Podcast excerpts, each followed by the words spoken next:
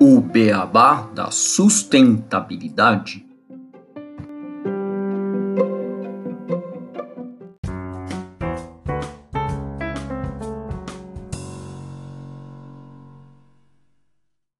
Bem-vindos ao podcast O Beabá da Sustentabilidade. Este é o episódio 70, Igualdade de Gênero no Mercado de Trabalho. E hoje eu e o Renato Gatti temos a honra de receber a Gisele Lacerre, desenvolvedora de software e fundadora do Tech Girls, para discutir esse tema. Gisele, Renato, tudo bem com vocês? Tudo ótimo. Olá, Gustavo, tudo bom? Olá, Gisele, bem-vinda ao nosso podcast para a gente falar de um tema tão importante. Com certeza. E para a gente começar essa conversa, Gisele, eu vou trazer uma notícia rápida aqui, de praxe, a gente sempre traz uma notícia, algumas informações para os nossos ouvintes, que saiu esse ano, no dia 11 de janeiro, na Forbes, que fala que o mercado tech ainda é território a ser conquistado pelas mulheres. E essa notícia mostra que de janeiro a maio de 2021, o Banco Nacional de Empregos identificou 12.716 candidaturas femininas para vagas de tecnologia contra 10.375 no mesmo período do ano passado. Outros dados, dessa vez divulgados pelo Cadastro Geral de Empregados e Desempregados, o CAGED, apontam que a participação feminina no mercado de tecnologia cresceu 60% nos últimos cinco anos, passando de 27,9 mil mulheres para 44,5 mil em 2020, o que reforça as oportunidades que elas podem encontrar no setor. Porém, apesar desses avanços significativos, ainda existem diversos pontos de desenvolvimento. Segundo a pesquisa de remuneração total realizada pela consultoria Mercer, o mercado de tecnologia é o mais desigual entre os gêneros no quesito salarial. A consultoria analisou 30 mil empresas no mundo inteiro, dentre as quais 759 no Brasil. E de acordo com o levantamento, no nível de executivos, as empresas de alta tecnologia, a disparidade salarial chega a 36%. As discrepâncias se estendem também para os níveis de gerência, com 7% de disparidade salarial, e operacionais, com 9% de diferença salarial. Além da remuneração, o quesito racial também é uma questão. A pesquisa hashtag QuemCodaBR, realizada pela organização social Preta Lab, entrevistou em 2018 693 pessoas em 21 estados e descobriu que mulheres negras são 15% das ingressantes em cursos de computação em todo o país. Além disso, elas são 32% das alunas de cursos da área de computação. E a matéria finaliza com uma pesquisa divulgada pela organização social Softex que prevê um déficit de 400 mil profissionais de TI em 2022, ainda esse ano. E atualmente as empresas de tecnologia sofrem com um problema crônico, como o Renato já falou, que é a falta de mão de obra qualificada. Essa é uma dor do setor. Bom, eu já trabalhei em a maior parte da minha carreira nesse setor e conheço essas dores. E segundo a Associação Brasileira de Empresas de Tecnologia da Informação e Comunicação, a Brascom, se esse cenário não mudar, o Brasil ele vai ter um déficit de 270 mil profissionais de TI e uma perda de receita estimada de 167 bilhões de reais até o ano de 2024. Porém, aumentar a atuação das mulheres no mercado de tecnologia, que de acordo com o Instituto Brasileiro de Geografia e Estatística, o IBGE, é de apenas 20% atualmente, com certeza é o caminho para revertermos este déficit. Vale destacar que, segundo o IBGE, as profissionais de TI do sexo feminino têm grau de instrução mais elevado do que os homens do setor no Brasil, mas, mesmo assim, ganham 34% menos. De acordo com a empresa de recursos humanos Revelo, a diferença de remuneração oferecida para mulheres e homens no setor de tecnologia era de 22,4% em 2017 e passou para 23,4% em 2019, ou seja, aumentou em números a média da proposta de salários das mulheres em 2019 foi de R$ 5.531, enquanto a média para os homens foi de R$ 6.829. Bom, e com isso vamos trazer a Gisele para essa discussão. É, e eu gostaria de fazer a primeira pergunta, Gisele. Como vimos, esse mercado de tecnologia está em constante crescimento e pode ser que o nosso país fique com falta de mão de obra. As mulheres ainda são uma minoria, mas existe um grande potencial de crescimento da atuação delas no setor, podendo inclusive suprir essa falta de demanda no futuro. Como vocês incentivam para que as mulheres se interessem cada vez mais pela programação e possam se inserir neste mercado? Olá, Gustavo. É legal essa pergunta. Realmente há um grande abismo quando as mulheres vão pensar em um curso, numa área de atuação. E realmente o que eu entendo que é um primeiro desafio, eu sei porque eu fui vítima disso, né? Eu fui buscar uma graduação em área de tecnologia depois de um momento profissional, na minha crise profissional de 40 anos, onde eu estava percebendo que estavam limitando as oportunidades de trabalho porque eu vinha de uma área de marketing que foi sugada pela área de tecnologia. Hoje, o profissional realmente que quer atuar no meio digital, ele precisa entender não só ali como fazer uma campanha de criação. Tem uma disciplina que se chama hoje EdTech, né, que é a fusão do advertising com technology. Então, o que eu senti na pele é esse retrato. Nós mulheres, a gente não chegou a pensar lá no passado que a tecnologia era algo que iria vir de uma forma tão avassaladora. Então, a gente não considerava fazer tecnologia porque havia um distanciamento entre a apresentação da temática, aquela coisa assim, ah, não, só quem gosta de exatas, só quem gosta mesmo de matemática é a pessoa que tem perfil para a área de tecnologia. O que não é verdade. A gente percebe assim que a mulher, com toda a sua criatividade, todo o seu jeito de resolver problemas, ela é uma profissional que se torna muito brilhante quando ela é bem preparada. E esse preparo, que é através de cursos, não só formação formal em universidades, mas também existem muitas opções de cursos que são complementares, que você não precisa necessariamente trilhar aí quatro anos da sua vida, mas que você pode ter sim uma boa formação na área de tecnologia, é uma alternativa muito boa para essas mulheres. O que eu senti na pele também, e eu acho que é aí que veio essa ideia de montar o Tech Girls, é a questão da linguagem, do jeito de ensinar tecnologia. Eu senti nesse período que eu me graduei na área de sistemas de TI que existe realmente uma forma, uma didática que foi elaborada lá atrás, que ela não previa o jeito que mulher gosta de aprender. Então, isso me fez pensar que se eu fizesse um curso onde a principal motivação das mulheres seria uma metodologia onde promovesse a conversa, os exemplos femininos que estimulassem esses aprendizados e a curiosidade, atrairia mais essas mulheres.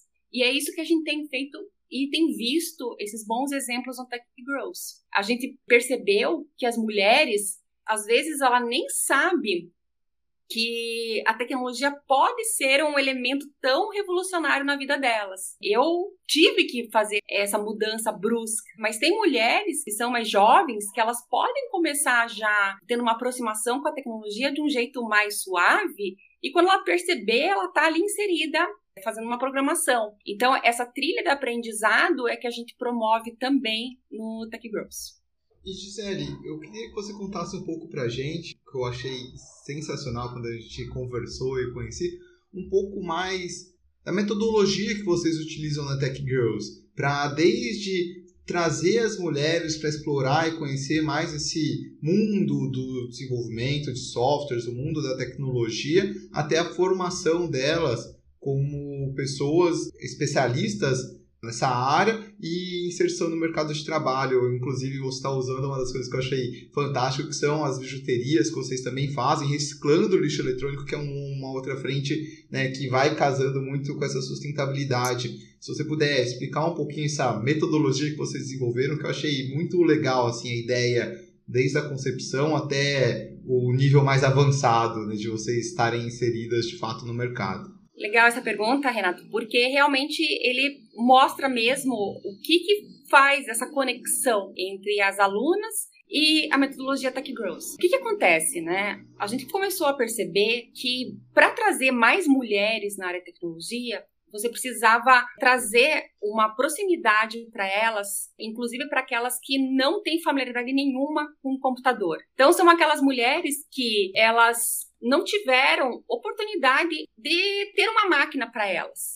Então, como que você vai apresentar para uma carreira de tecnologia se elas não sabem nem que para chamar um táxi ela demanda alguém que desenvolveu um sistema que permite ela chamar esse veículo. Seria muito difícil mostrar para ela que isso é uma carreira em alta e que ela tem oportunidade ali de alavancar por esse meio. Então a gente pensou uma temática que fosse realmente um imã para começar essa conversa com essas mulheres, inclusive com aquelas que não sabem o que, que é o papel de uma desenvolvedora de software. Então, nós idealizamos ali que esse primeiro imã seria: vamos falar alguma coisa ali, vamos pegar o elemento bijuteria, que toda mulher conhece, usa, gosta, consome, presenteia, e vamos fazer desse elemento como um primeiro tema para nós começarmos a apresentar o, o assunto tecnologia,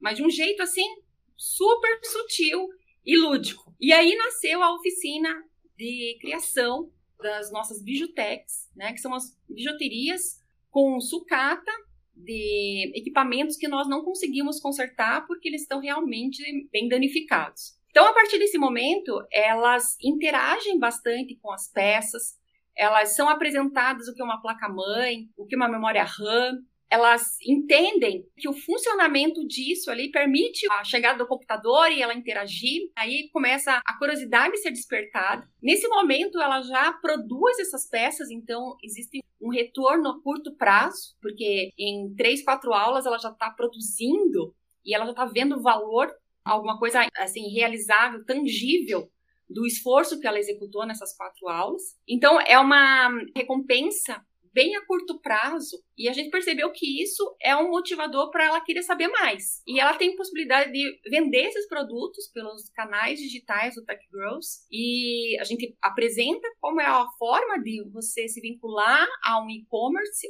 então, é uma outra disciplina de empreendedorismo digital que a gente apresenta para elas, que se elas quiserem, elas podem também fazer em ambientes semelhantes para venderem produtos ou serviços que ela já está acostumada também como um complemento a mais na sua renda. Então, assim, é um primeiro módulo que é o um encantamento. Elas precisam sair dali absolutamente envolvidas pela temática tecnologia, mesmo que isso seja uma derivação de um material que não era aproveitado. Então, esse é o primeiro ponto. E aí, a sequência dessa metodologia efetiva de tecnologia, Tech Growth, vem um módulo que se chama manutenção de notebooks. Porque uma vez que ela já viu as peças ali soltas, ela desperta a curiosidade de saber o que, que tem num computador, como é que é o encaixe disso e como é que é possível a mágica acontecer. Então, ela recupera um computador que nós fazemos campanha constantes para a sociedade se desvincular, né? Desengavetar aquele equipamento que está lá encostado e que já não tem mais nenhuma utilidade, porque especialmente nós, profissionais de TI, a gente faz a troca de equipamentos com muita frequência e estima-se que um desenvolvedor fica com uma máquina no máximo três anos pela própria exigência da performance. Então, assim, a gente criou um mecanismo desse equipamento ser recuperado pela própria aluna e ela também criar aí um vínculo com esse equipamento para que ela possa fazer os próximos módulos, que são matemática e princípios de lógica de programação, que são matérias fundamentais, especialmente na questão da educação no Brasil, onde a gente tem o aspecto da matemática, embora muitos alunos se surpreendem que não é exigido assim uma profundidade que impeça que a pessoa abandone ou desqualifique um potencial desenvolvedor por conta da matemática. Mas é necessário ter esse raciocínio lógico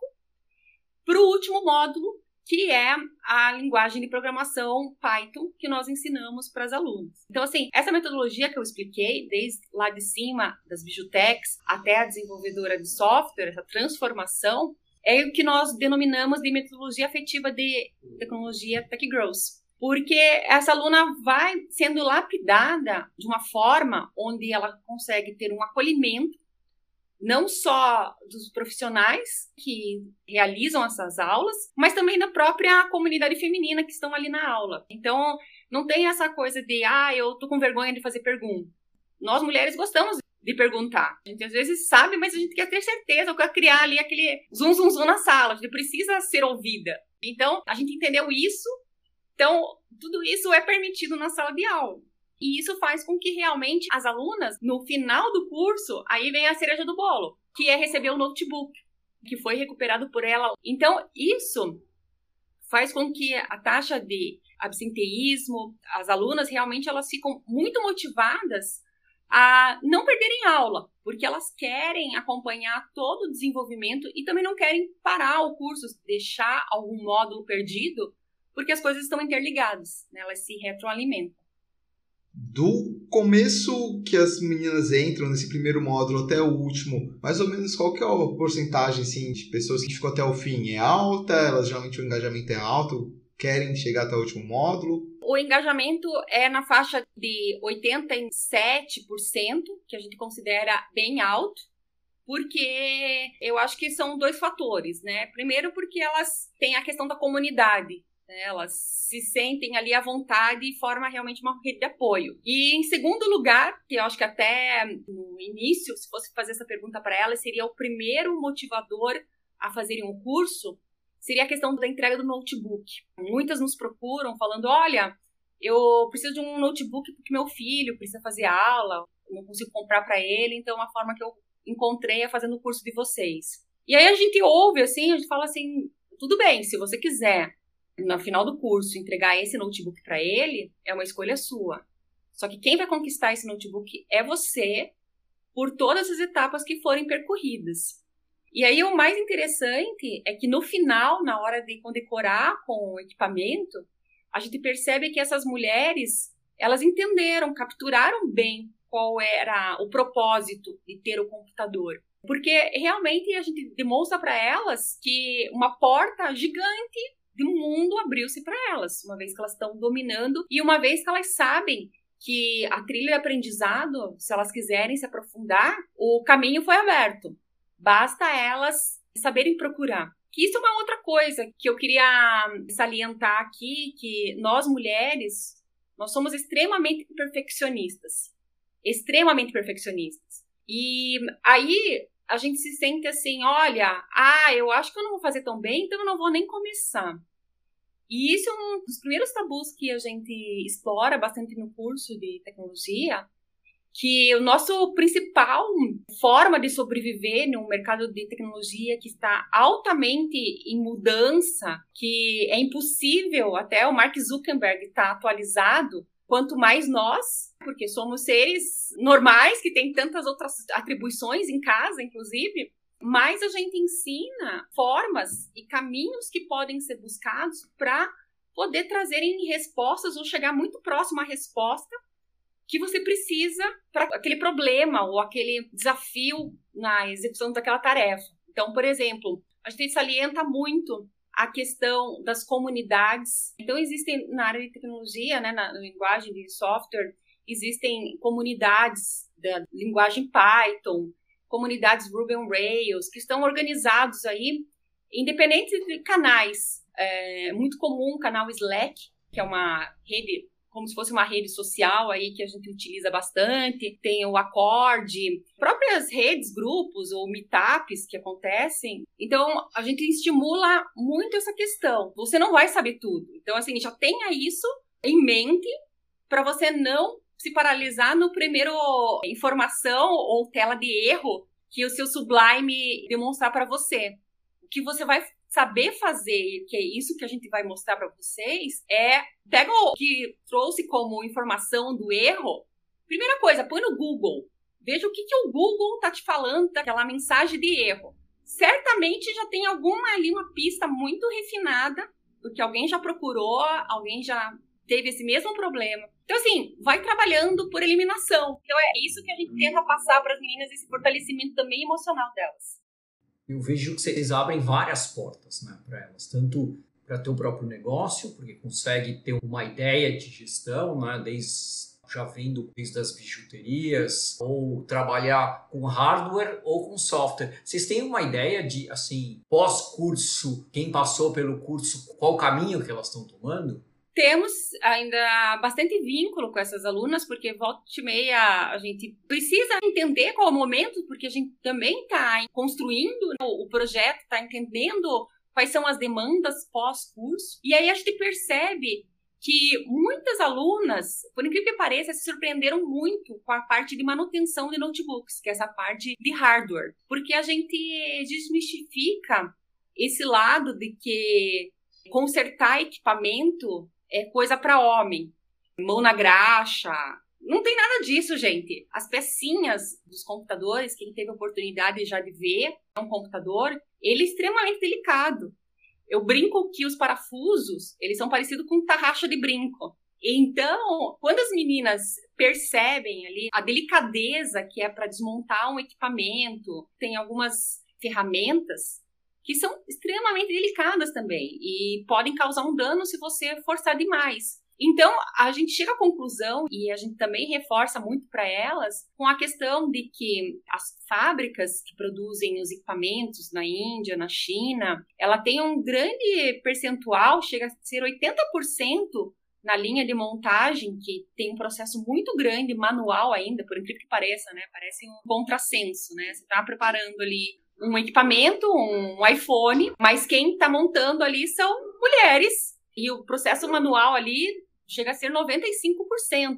Né? Então, aí é um grande indício, e a gente gosta de trazer esses dados da realidade para mostrar assim: olha, você também não precisa ser aquela desenvolvedora. Se você quer ficar ali numa coisa mais agitada, mais em movimento, você não precisa fazer uma transição. Ninguém está aqui trazendo que ser desenvolvedora é o único caminho. Muito pelo contrário, a gente tenta fazer essa experimentação, porque a gente entende que essa trilha ali favorece muito se elas entenderem essa visão ampliada, mas se ela se realizar ali sendo mão de obra para uma indústria que também emprega muita mulher, tá ótimo. A gente quer mesmo que elas estejam felizes com o salário entrando na conta, reduzindo essa diferença salarial que vocês comentaram na introdução, que é muito oportuna, a gente gosta de falar isso que nos deixa realmente sensibilizada, assim. Eu acho que é disso que a gente tá falando. A gente tem qualidades, assim como os homens também têm, mas tem algumas características que a gente acha que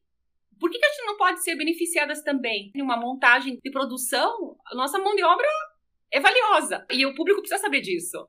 A mão de obra é valiosa, acho que todos somos iguais, você falou isso muito bem, e não deveria ter essa disparidade. É insano a gente pensar, não só no mercado de tecnologia, como em todo, né, que ainda a gente encontra, infelizmente, essas diferenças. Mas eu queria saber um pouco de você, Gisele, também, nessa entrada do mercado de trabalho, a gente está falando aqui de igualdade de gênero no mercado de trabalho, principalmente no mercado de tecnologia, quais que são as maiores barreiras que as alunas de vocês ainda encontram e qual que as maiores barreiras que você enxerga que as mulheres ainda encontram na entrada desse mercado de trabalho de tecnologia e também, além dessa disparidade salarial, qual outras desigualdades a gente encontra ainda e que a gente tem que brigar para que a gente vença essas barreiras? Eu vou listar algumas aqui que são muito evidentes para mim, assim, né? A primeira delas, de disparidade, começa ela mesma. A gente comenta muito da história da síndrome do impostora, né? Ela não se sente capaz, ela não vai tentar. Então a gente tenta mostrar isso, que esquecer esse rótulo e realmente a gente quer mesmo que elas sejam tão boas que ninguém pode ignorá-las. Então, assim, meritocracia, eu acho que tem que ser valorizado, não é porque é mulher, porque é homem. Todo mundo quer trabalhar com gente boa. Um bom profissional valoriza um colega que esteja no mesmo ritmo e na mesma vontade de se dedicar ao trabalho, porque todo mundo sai ganhando. A pior coisa é quando você está ali indo para caminhos opostos, todo mundo sai perdendo, dificulta, estressa e a produtividade cai muito. Então, assim, a gente supervaloriza a questão da complementariedade, né, essas características pessoais da mulher detalhista. A gente fala também na questão dos códigos, as mulheres, né, eu falo, gente, vamos deixar nosso registro aí, que a gente herda muitos códigos de pessoas que fizeram trabalhos que são feitos colaborativos, que cada desenvolvedor faz uma etapa e depois existe um versionamento, que é a unificação daquele código. Então, assim, eu estimulo muito para as meninas falando assim, gente, vamos fazer aquele código bonitão, sabe? Aquele código limpo, que qualquer outro desenvolvedor bata o olho, entenda, sabe? Fala assim, nossa, aquela menina deixou a sua marca. Então, assim, a gente preza muito pela qualidade, a gente quer realmente mostrar que a gente é tão eficiente e a qualidade é tão boa quanto a dos homens. E tem uma outra questão que eu acho que assim, todos nós que estamos trabalhando, qual seja o gênero, mas eu infelizmente já presenciei muitas vezes isso em atividades que uma mulher traz a solução para um problema que é ali do grupo, mas eu acredito que ela não consiga transmitir com clareza no aspecto assim, olha, eu vou ser direto ao ponto e vou ser cirúrgica para todo mundo entender e vender a minha ideia, que a solução é essa. Aí, na mesma reunião, um homem traz essa mesma ideia que foi apresentada pela mulher e ninguém falou nada. O grupo não falou nem que sim, nem que não. Mas um homem, como se um homem tivesse apresentado ali e aquele recebe o crédito daquela solução.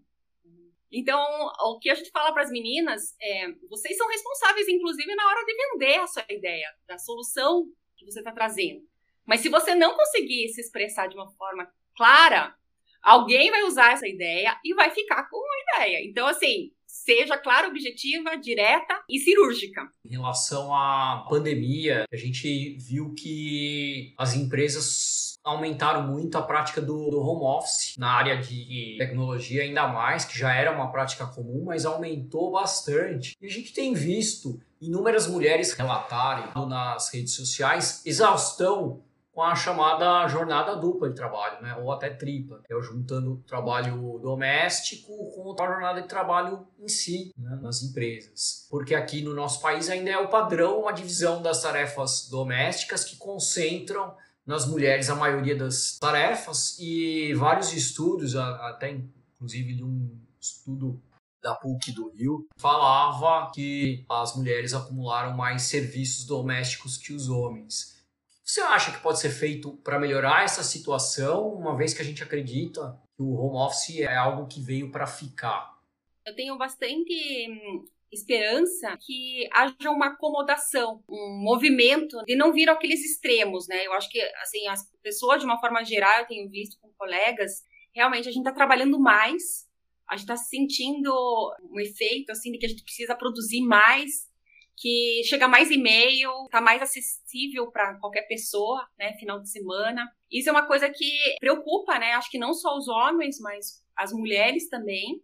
E aí, falando especificamente das mulheres, tem essa questão de ter que conciliar com tudo que você tem de atribuições em casa. O que eu acredito que possa ser um caminho é você priorizar e organizar turnos e pensando inclusive na sua produtividade, porque ninguém consegue produzir tendo interferências tão frequentes. Então, eu penso que com a contribuição, assim, com a questão da consciência das pessoas, dos companheiros em casa, dos filhos, da família como um todo e respeito ao trabalho por essas mulheres, é o caminho que a gente tem que encontrar é, negociar. E aí a disciplina eu acho que pode ser uma alternativa. Eu ouvi uma coisa bem interessante assim esses dias e eu fiz uma analogia que o ideal é você olhar a sua casa como se fosse a outra empresa, um outro emprego seu. Então assim, você é desenvolvedora de software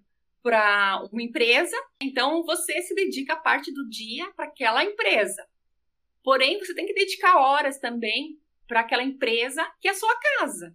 Então tem que ter ali uma certa proporcionalidade, não precisa ser 80-20, 20-80, pode ser ali alguns momentos de mais e menos, mas a gente tenta assim colocar a coisa mais pro racional. Então, é, o racional combinado com a criatividade. Né? Então, essa é a minha percepção ou como é que eu enxergo que poderia ser um ambiente onde as mulheres não tenham síndromes de burnout, que a gente tem visto que realmente é um mal do século.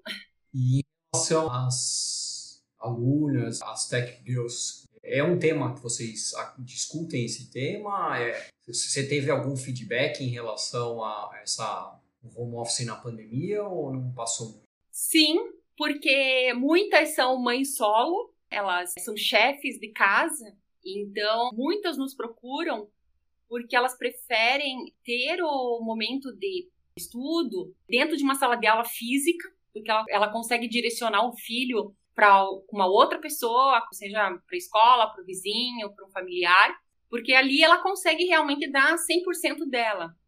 Então, é, ao mesmo tempo, a gente mostra que é uma necessidade circunstancial, mas a gente mostra para ela assim: olha, por outro lado, você trabalhando com TI, você pode escolher o formato que você quer trabalhar. Se você achar que ainda ir para uma empresa é o melhor, tudo bem, mas assim, já pensou se você puder conciliar com as suas outras atividades? Então a gente também coloca isso como uma outro motivador de muitas outras mulheres que preferem trabalhar dentro de casa. E eu confesso que essa foi um dos motivos que me fizeram abraçar a ETI com unhas e dentes. Eu falei, gente, quer dizer que eu posso trabalhar e não preciso estar fisicamente aqui olhando para o meu computador, sendo que eu só faço isso, só olho para o meu computador, mas eu tenho que, por padrão, eu preciso cumprir o horário na empresa. Então, eu acho isso apaixonante, assim. Eu acho que é muito de perfis mas quem tem a disciplina e quem conseguir, talvez, colocar essa analogia de ter as duas empresas, né, saber conciliar as duas empresas, talvez consiga ter um equilíbrio e não chegar a esses, infelizmente, essas situações que a gente sabe de algumas mulheres. Gisele, eu queria que você falasse assim, porque nós aqui somos homens, é, eu não tenho filhos ainda, espero ter um dia e sei que a gente tem que dividir as tarefas, afinal a responsabilidade são de todos, mas igual você falou, muitas mães são solos, estão solteiras, às vezes não tem uma rede de apoio, vocês buscam até dar essa rede de apoio. Mas quando eu te perguntei das principais dificuldades do mercado de trabalho, você citou alguns pontos que eu acho que são muito relevantes. E eu entendo que essa igualdade de gênero é uma luta que todos nós temos, né? tanto mulheres como homens, para a gente buscar essa igualdade. O que, que você passaria de mensagem para nós, homens principalmente, que a gente deveria tomar como mais ações ou pensamentos, enfim, para a gente sair um pouco da bolha, olhar para um lado de.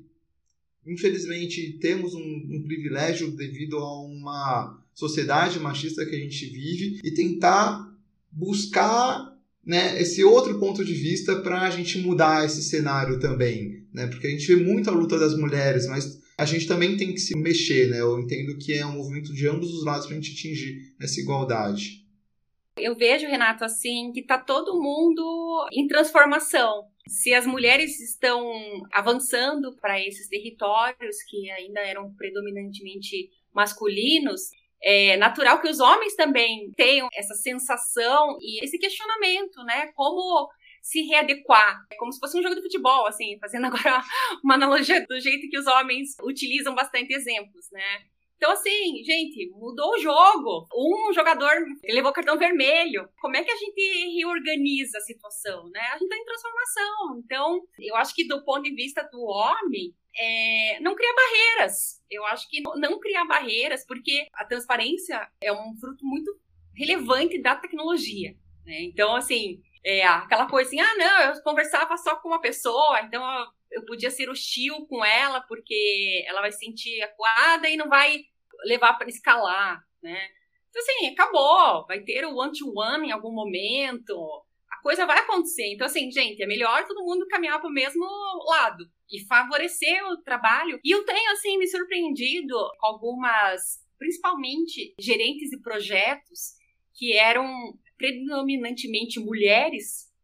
E aí, a pessoa que faria a dupla com essa pessoa, que é um profissional da área TI, que antes era muitas vezes homem, agora tem entrado uma leva bacana de mulheres. Então, assim, tenho percebido assim, uma evolução positiva e uma sinergia boa porque é aquilo que a gente estava comentando. São olhares diferentes, é atenção, é exemplo. Com certeza, se você pedir para uma pessoa contar a mesma história, seja ela o gênero que for, ela vai contar, talvez a essência é uma coisa, mas o jeito, uma vai contar um começo, um meio, um fim, e o outro vai contar diferente, mas assim, todo mundo vai chegar igual. Então, assim, vamos deixar isso aí ainda mais rico. Então, é essa é a minha sugestão para os homens, é, não é quebra de braço ou de puxar ali a corda para cada um para um lado para o outro. Não. Eu acho que a gente precisou ali dar uma digamos, lapidada lá do feminino para as mulheres poderem entrar. Mas assim, eu torço para que numa mesma escola não precise ter tantas adaptações, porque ganha todo mundo. Né? A gente não quer ser tão seletista. Foi necessário fazer essas adaptações pelo simples fato de tornar menos assustador a área de tecnologia. Simples assim. Quando eu trabalhei, trabalhava mais com tecnologia, né, na área de TI mesmo, empresa, como agora eu estou mais focado em sustentabilidade. Sustentabilidade é um pouco o oposto, né? A maior parte dos profissionais de sustentabilidade são mulheres, tanto que quando a gente fez a pós-graduação em sustentabilidade, era 70-30, né? Mais ou menos. E, e ao contrário, quando eu estava em TI, era 80-20. Inclusive, na última empresa que eu trabalhei, na área de TI, era 80-20. Eu espero que realmente esse passo que vocês estão dando seja um primeiro passo, precisa ser 50-50, mais 52-48, 47-53, e pode ser para um lado ou para o outro, dependendo do lugar, e, e, que a gente consiga ter um balanço real nesse setor de tecnologia, que é um setor vital, para que a gente busque a sustentabilidade e para que a gente busque o desenvolvimento. Então, que todo mundo esteja dentro de um setor que é um setor de desenvolvimento. Com certeza. E interessante você comentar que o perfil de quem atua nessa área de reciclagem de lixo eletrônico, né, lixo sólido, que a gente chama, é, predominantemente mulheres, porque é uma área também que tem muito para crescer. Então, as meninas estão ouvindo aí, não pensem que está todo mundo já resolvendo o problema da reciclagem, muito pelo contrário. A gente tem indicadores aí da Nações Unidas falando que aqui no Brasil só 3% do total de lixos eletrônicos, que é aí algo como 2 milhões de toneladas de resíduos eletrônicos, são reaproveitados. Então, as meninas também prestem atenção nesse segmento, porque tem muito a crescer. E se você combinar isso com a tecnologia, quem sabe você não consiga aí fazer um bem bolado que seja a próxima startup que vai despontar. Então, assim, nós mulheres adoramos misturar tudo. Foi mais ou menos o que eu comecei a ver aqui que era possível no Tech Girls. Então, assim, deixo aí a provocação para as mulheres de vamos fazer um negócio aí mais surpreendente, porque campo tem, as mulheres estão aí para isso. 70% do público aqui do podcast é de mulheres, então a maioria dos ouvintes que estão, ou das ouvintes que estão nos escutando, são mulheres. Isso que eu ia comentar, Gustavo, e até falar para Gisele deixar uma mensagem final para esse público maior feminino que a gente tem aqui no podcast, porque a gente, igual trouxe na notícia nos dados, ainda existe um abismo, mas as mulheres são muito importantes nessa área, até mesmo por trazer um pensamento, uma visão diferente para a resolução de problemas, até mesmo para suprir uma falta e uma escassez de mão de obra que muito provavelmente a gente vai ter se a gente não mudar um pouco essa visão, esse, esse pensamento né, que ainda predomina nesse mercado. Espero que todas se inspirem no seu exemplo, Gisele. Se quiser deixar uma mensagem final, fique à vontade, a gente ainda tem nossas curiosidades, mas espero que elas se inspirem muito na sua história e no seu e no exemplo do que você criou com a Tech Girls.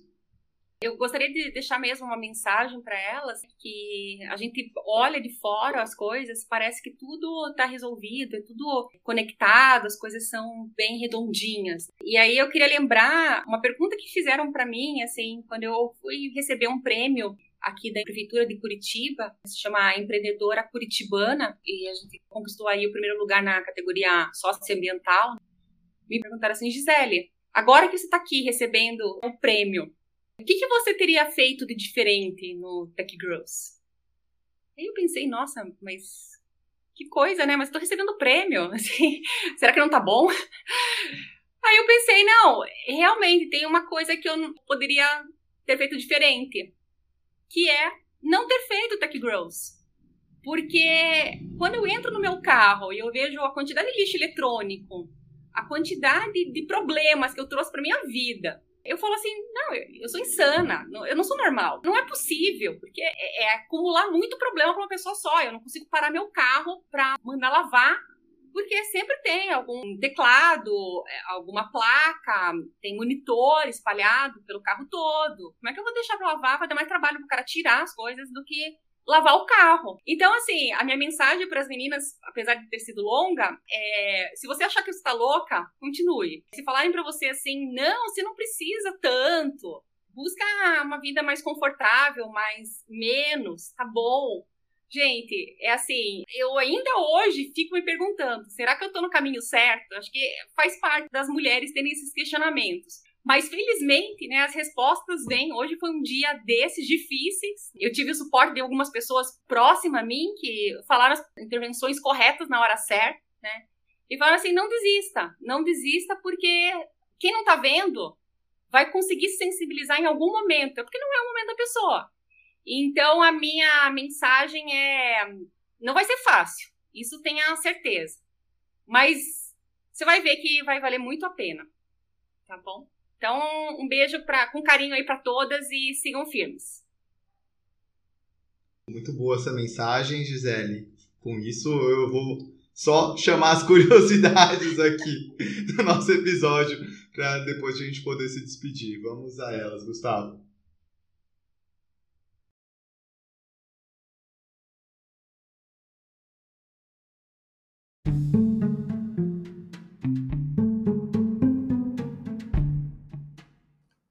Curiosidades. Augusta Ada King, também conhecida como Ada Lovelace ou Condessa de Lovelace, foi uma matemática e escritora inglesa e é reconhecida principalmente por ter escrito o primeiro algoritmo para ser processado por uma máquina em 1834, a máquina analítica de Charles Babbage. Durante o período que esteve envolvida com o projeto de Babbage, ela desenvolveu os algoritmos que permitiriam à máquina computar os valores de funções matemáticas, além de publicar uma coleção de notas sobre máquina analítica. Por esse trabalho, é considerada a primeira programadora de toda a história. Historiadores acreditam que a sua maior contribuição foi enxergar o computador mecânico além de uma simples calculadora avançada. Ada acreditava que era possível fazer outras operações além de cálculos matemáticos. Então, inventou o conceito de subrotina, uma sequência de instruções que pode ser usada várias vezes. Ada também é lembrada por ser filha de Lord Byron, mas seu pai não foi um grande exemplo para Ada. Na verdade, quem a criou foi sua mãe, a também matemática Anne Isabel La Milbank.